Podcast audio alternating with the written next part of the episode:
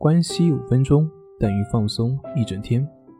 大家好，我是心理咨询师杨辉，欢迎关注我们的微信公众账号“重塑心灵心理训练中心”。今天要分享的作品是一招就够了，帮你消除焦虑、强迫。在网上看到一篇催眠大师艾瑞克森的治疗案例。在惊叹神迹的时候，又觉得非常好玩。那么同时，感觉对于我们的情绪处理也有借鉴的意义。那我们先来看一看这篇关于艾瑞克森讲述如何帮助别人减肥的一个案例。他说，有一位女士前来向他求助。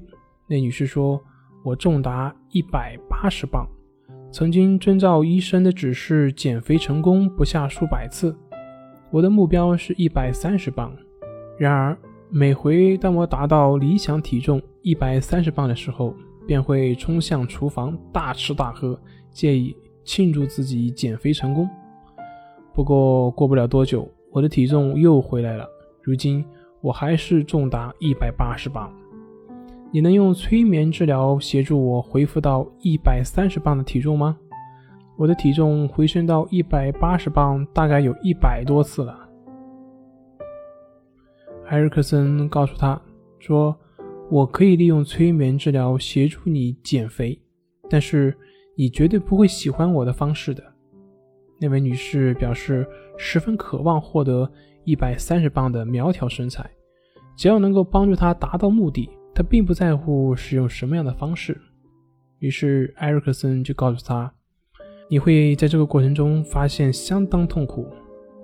那位女士坚持说：“不管你说什么，我一定会照办的。”于是，艾瑞克森说：“嗯，好吧，那我要你做出绝对的保障，你会确实遵照我的指示行事。”这位女士十分爽快地向他保证了，她绝对会依言行事。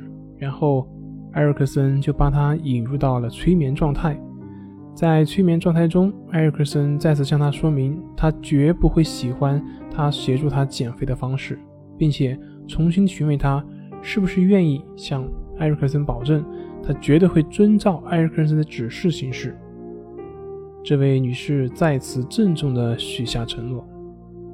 这个时候，艾瑞克森才跟他说：“让你的潜意识和意识共同聆听我的指示，您遵照以下的方式行事。”你目前的体重是一百八十磅，我要你再增加二十磅体重。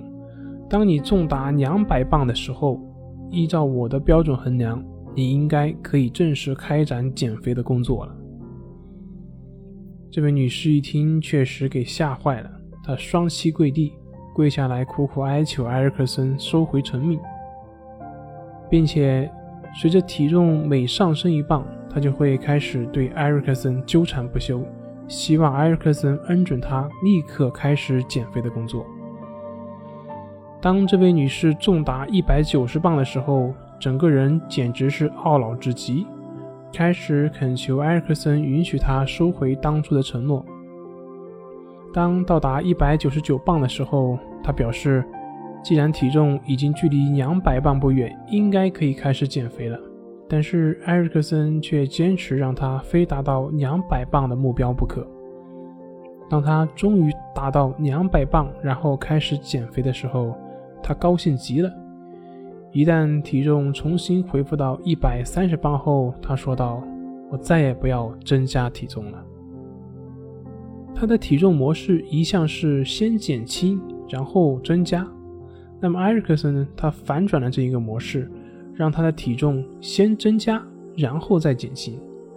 他对最后这个结果感到非常的满意，从此以后始终维持在一百三十磅的理想体重。他再也不愿意经历第二次徒增二十磅体重的痛苦的经历了。在这个过程中，埃瑞克森反其道而行之，让这位女士先增加，然后再减轻。这点有点类似于我们的暴露疗法。在过去的减肥的体验中，可能这位女士的身体会体会到减肥的痛苦，以及增肥，也就是吃的愉悦感。那现在呢，把这个过程做了一个转变，让它变成增肥的过程不再是一种愉悦了，而是一种任务，更是一种痛苦，是一种强迫自己去完成的痛苦。那么这样，这种内在的感受就发生变化了。其实这个技巧也可以应用于我们的焦虑、强迫等情绪。我们很多时候之所以会焦虑、会强迫、会被他们所影响，根本的原因就在于我们对于这些情绪本身的恐惧、害怕这些情绪对我们的影响。如果当我们焦虑的时候，或者是我们出现强迫的时候，我们强迫自己更焦虑，或者是强迫自己表现得更强迫，通常我们会发现。这个时候，焦虑和强迫便对我们没有兴趣了，因为焦虑和强迫，它所需要的是一颗不能接纳的心，或者说是一颗敏感、是一颗恐惧的心。而当你试着跟他们玩游戏的时候，他们便不愿意跟你玩。大家可以去试试这个方法，就像玩游戏一样，试着跟这些情绪、感受去做这个游戏。看看这些情绪或者是感受是否还有兴趣跟你玩下去呢？好了，今天的分享就到这里，咱们下回再见。